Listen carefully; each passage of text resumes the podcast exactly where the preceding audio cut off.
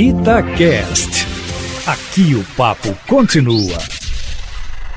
Olha, não durou aí uma dúzia de horas o tom pacífico, amistoso até, do presidente Jair Bolsonaro, desde que na terça-feira à noite ele ocupou uma cadeia de rádio e televisão para anunciar ao país o que poderia ser uma espécie de pacto pela paz com os governadores e os prefeitos de grandes capitais, em nome da luta contra o novo coronavírus. Pronunciamento até que chamou atenção pelo tom conciliador do presidente, que, sem abrir mão de medidas mais rígidas de controle social, pediu a unidade do país para enfrentar a pandemia que assusta o mundo e pune cruelmente o Brasil. Pois quando todo mundo pensava que Bolsonaro finalmente havia colocado os pés no chão, eis que o presidente divulga nas redes sociais ontem um vídeo de um suposto caminhoneiro denunciando o fim dos produtos do Ceasa de Belo Horizonte e mostrando uma área no entreposto inteiramente vazia. Só que era mentira. O presidente parece que foi enganado, porque logo depois das emissoras de TV mostraram a SEASA em pleno funcionamento, com movimento normal, obrigando o presidente a um impiedoso pedido de desculpas por ter divulgado uma fake news, ou seja, uma notícia falsa.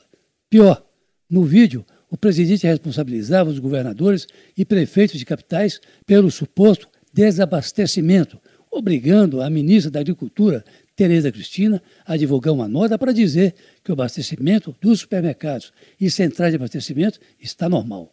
Ou seja, a ministra desmentiu o presidente, que à tarde teve que tirar o vídeo do ar e pedir desculpas pelo seu equívoco.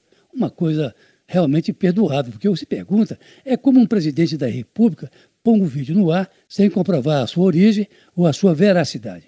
Parecia que Bolsonaro voltara a ser o Bolsonaro. E o suposto motorista? Olha, ninguém mais soube dele, pelo menos até essa hora. Mas Bolsonaro não ficou só isso ontem, não.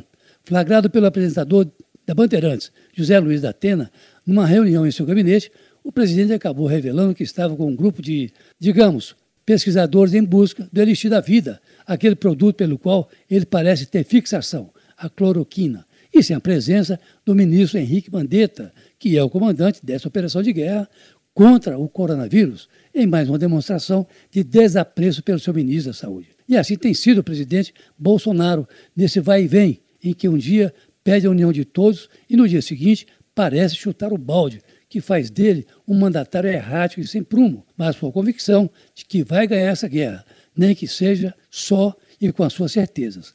Ontem, na conversa com Datena, Bolsonaro voltou a minimizar os efeitos do vírus da morte, dizendo que o coronavírus é como a chuva. Abre aspas. Você molha, mas não vai morrer afogado. Fecha aspas. É bem verdade que ao longo da conversa com Datena, o presidente tentou manter uma certa coerência, sobretudo quando disse que o tempo todo vem defendendo a necessidade de manutenção dos empregos como condição para que as pessoas possam sobreviver à pandemia que assola o país de norte a sul, de leste a oeste, já não escolhendo muito entre novos e velhos, embora as estatísticas apontem mais para os idosos e que têm algum comprometimento de saúde.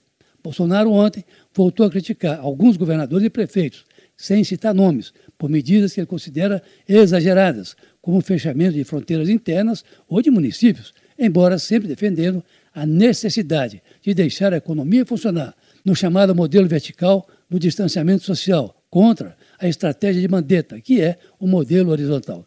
Enfim, esse aí é o presidente Jair Bolsonaro. Carlos Lindenberg, para a Rádio Itatiaia.